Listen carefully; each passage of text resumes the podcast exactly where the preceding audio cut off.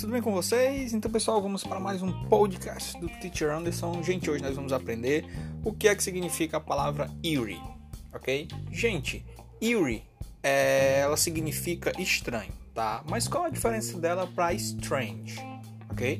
Ah, teacher, eerie é estranho, por que, que strange também é estranho? Gente, a diferença de strange para eerie é que strange significa estranho, mas é estranho normal, né? Estranho, é algo estranho. Já o eerie, gente, ele é um pouquinho mais profundo. O eerie significa estranho, mas aquela coisa assim, meio estranha, mas que é meio assustadora, meio misteriosa. É, for example, por exemplo, she heard the eerie noise.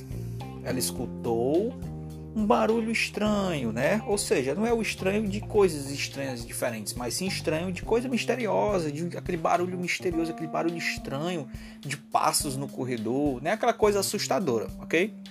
Então, Weary é estranho, mas é estranho de assustador, de misterioso, de coisa assim bizarra, como a gente diz aqui, ok?